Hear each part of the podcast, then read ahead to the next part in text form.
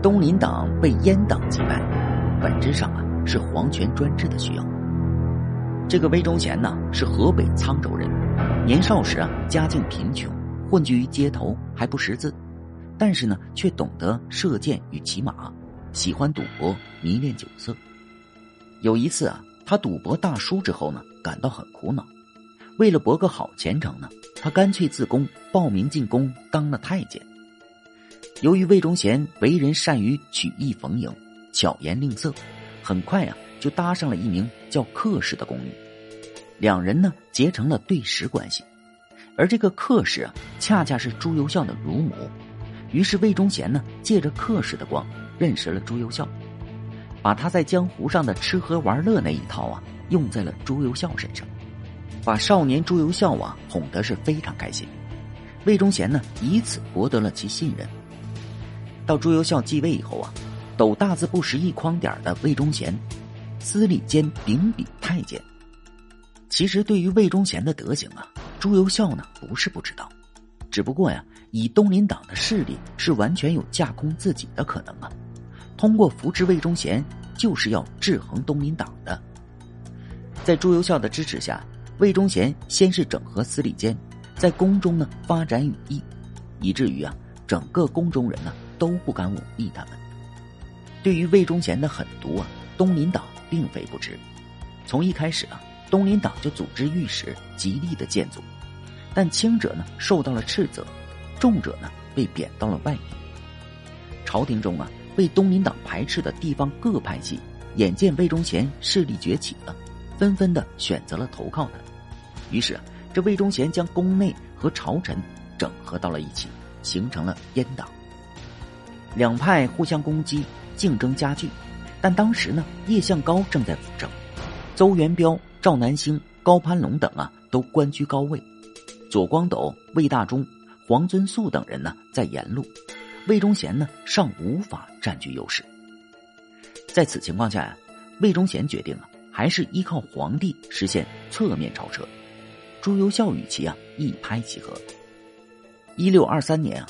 朱由校在东林党的反对声中啊，诏令魏忠贤和客氏的儿子侯国兴所庇荫的锦衣官准予世袭。同年呢，又命魏忠贤掌管东厂。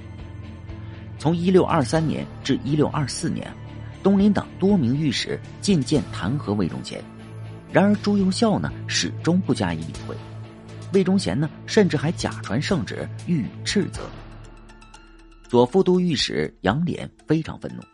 弹劾魏忠贤二十四条大罪，杨涟作为东林党中领军人物之一，他的弹劾既有相当的分量，也代表着呢东林党与阉党的摊牌。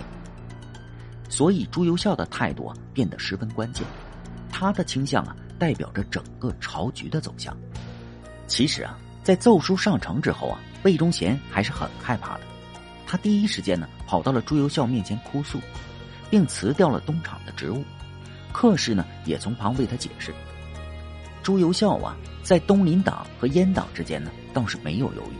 第二天呢，就打回了杨涟的奏书，痛加斥责。东林党见此情势，已知道大事不妙了，但已经是骑虎难下呀，只能是孤注一掷。不久啊，东林党六部御史七十余人纷纷上奏弹劾魏忠贤的不法之事。内阁首辅叶向高。和礼部尚书翁正春，也请将魏忠贤遣回私宅，以平息公众的指责。但朱由校呢，不仅没有被吓住，反而是啊，全部的打回，一概不许。捕捉到风向标的魏忠贤啊，决定反击。不久啊，工部郎中万主上书指责魏忠贤，立即呢被杖死。此后啊，魏忠贤呢又侮辱叶向高，叶向高啊干脆辞职而去。至此啊。阉党啊，开始对东林党的全面清算。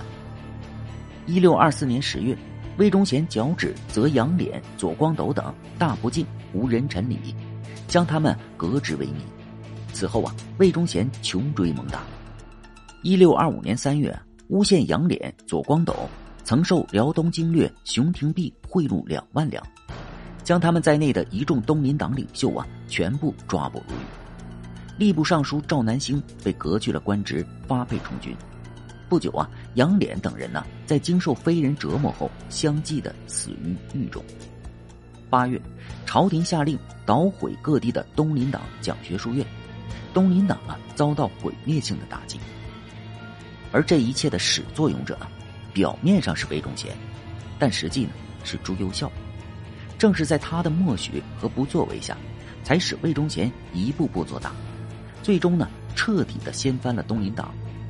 归根结底啊，皇权的选择才是东林党覆灭的决定性因素。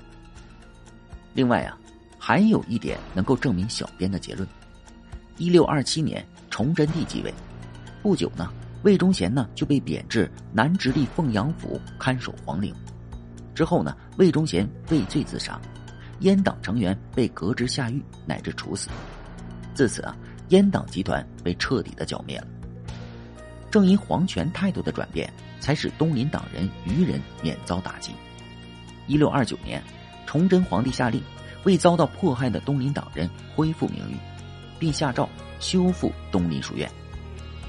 综上所述啊，朱由校继位之初啊，东林党势力庞大。朱由校呢，借魏忠贤沉重的打击了东林党，以寻求皇权的安全。而朱由检呢，看到魏忠贤对皇权产生了威胁。随即将其剿灭，重新的又启用了东林党，两者殊途同归，道理啊是一样的。